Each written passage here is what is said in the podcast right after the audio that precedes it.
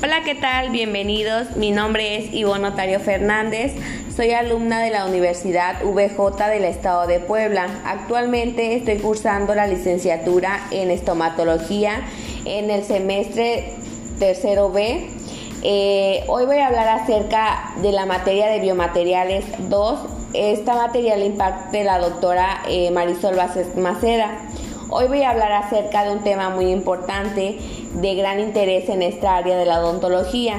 Cabe recalcar que este tema eh, ha sido un poco dejado eh, por otros temas que se han ido actualizando, pero no debemos olvidar que todo tema que abarque nuestra materia es de gran interés.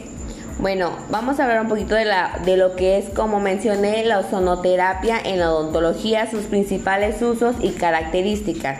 Bueno, la ozonoterapia en medicina ha sido siempre un método de éxito para tratar condiciones inflamatorias. Es un método muy seguro de matar bacterias, hongos y virus en los tejidos humanos.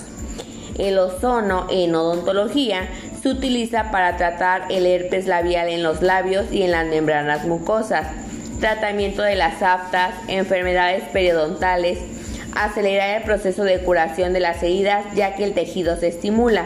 De igual forma, eliminar las bacterias de los conductos radiculares durante el tratamiento del conducto radicular, denominada este endodoncia, lo que aumenta las posibilidades de éxito de este procedimiento. Las fístulas purulentas pueden ser tratadas durante una o dos visitas al dentista. El tratamiento de la alveolitis seca una condición inflamatoria dolorosa que ocurre a veces después de la extracción del diente, cuando el coágulo se ha eliminado accidentalmente por un paciente. Facilitar y fijar la curación de los tejidos humanos blandos y duros. Acelerar la cicatrización de los tejidos después de procedimientos periodontológicos. Alta acción antiséptica de la ozonoterapia el ozono tiene una alta acción antiséptica y mata los virus más resistentes, bacterias y hongos por la rápida destrucción de procariotes, es decir, los organismos sin núcleo de la célula.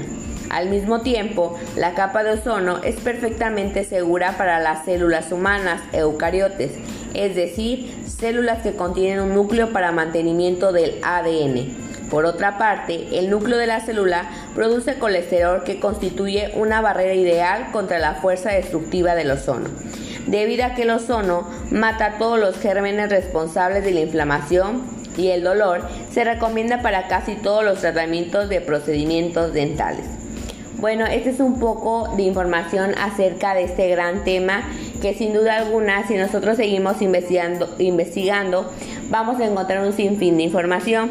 Bueno, esta información la pueden encontrar en el portal que es un blog que se denomina Biosalud Hospital, es una clínica internacional medicina biológica desde el año 1985.